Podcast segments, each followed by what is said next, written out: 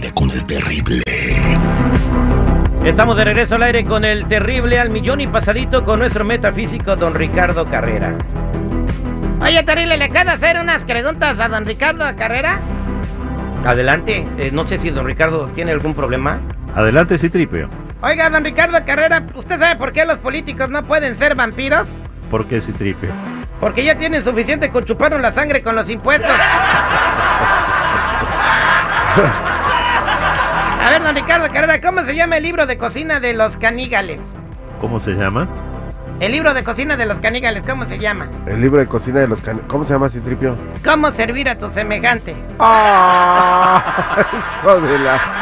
¡Qué bueno! Fíjate ¿Cómo qué suave. El Jennifer no le entendió porque no se rió. Jennifer, hazle jajaja, no, así, así no me agüito.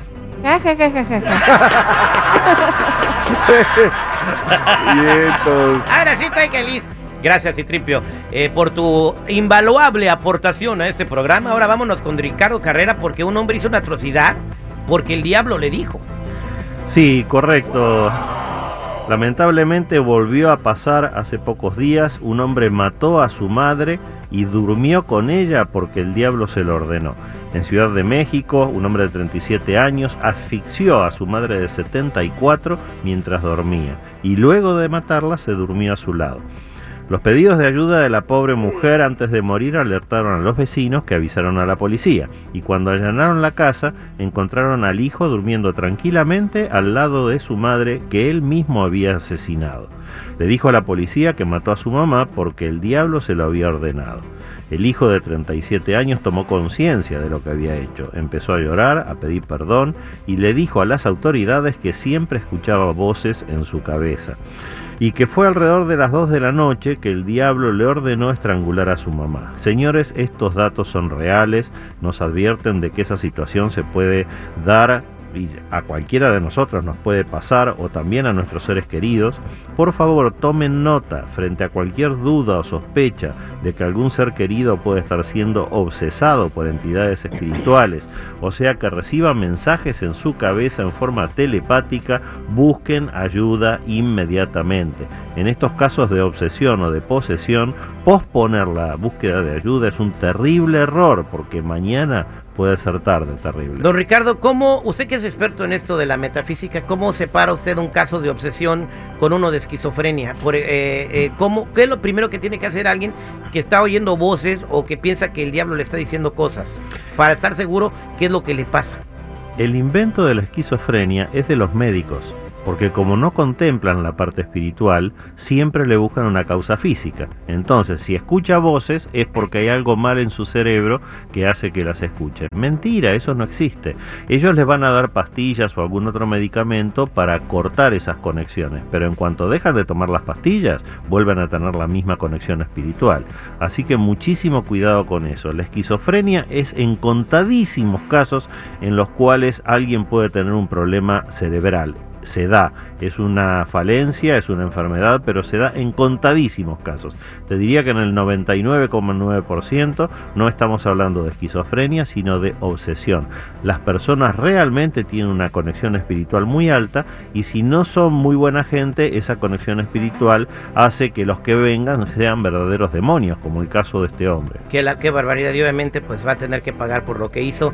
Eh, gracias, don Ricardo Carrera, interesante tema, cuando el diablo te dice cosas en el oído y tú no sé por qué le obedeces. Voy a las líneas telefónicas al 866-794-5099 porque María eh, quiere saber, no, perdón, Leticia quiere saber qué va a pasar en la relación con su marido. Leticia, ¿cómo estás? Sí, bien, bien, gracias, ir aquí. Adelante, eh, ¿cuál es tu pregunta para don Ricardo?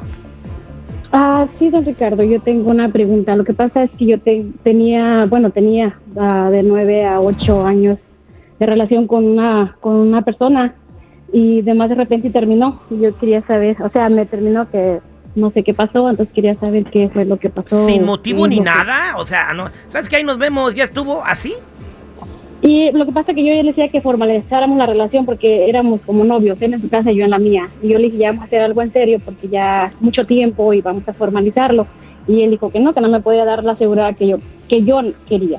Entonces, ah, El cuento se digo, cuenta debe de solo, haber- dice. Ajá, debo, de- debo de saber que de- debe de haber más y quiero saber si esto va a seguir porque quiere que quedemos como amigos, una buena relación y no sé qué tanto, pero también se me hace muy difícil y imposible.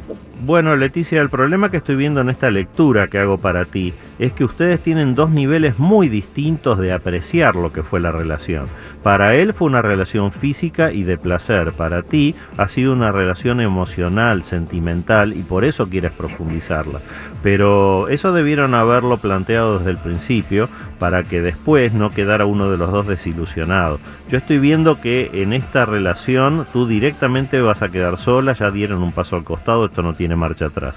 Pero te repito, debieron haber planteado puesto bien sobre la mesa desde el principio si va a ser una relación solamente sexual y por placer o si va a ser una relación profunda para largo plazo. Esa, esa eh, falencia que ustedes tuvieron desde el principio es la que hace que ahora te sientas descolocado. Pero definitivamente veo que esto se ha cortado, así que te conviene cerrar cuanto antes esas puertas con el pasado.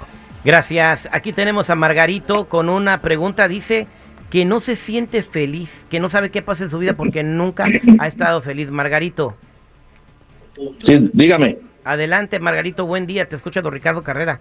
Buen- buenos días. Señor Ricardo, buenos días. Hola Margarito, ¿en qué te puedo ayudar?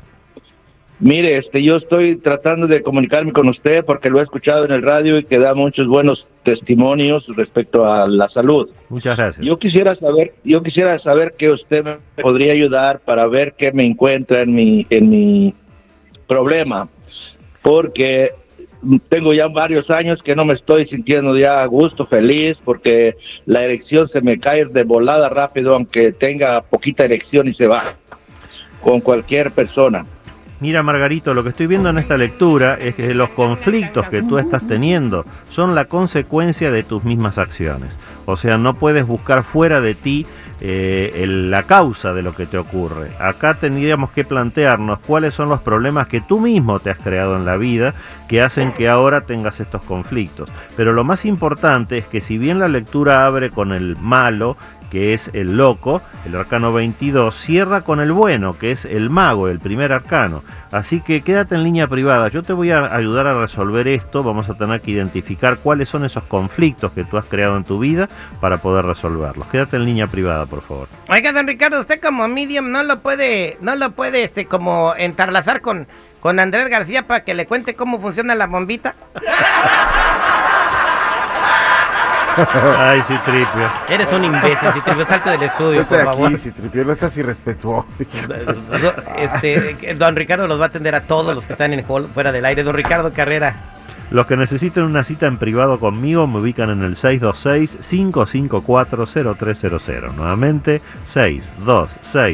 626-554-0300 o en todas las redes sociales como Metafísico Ricardo Carrera. Oiga, don Ricardo, allí en la línea telefónica hay un vato que se llama Octavio y dice que va a comprar un mueble. ¿Qué quieres, Octavio? ¿Que don Ricardo te dé un descuento? Te dijo Terry que te saliera ese tripio.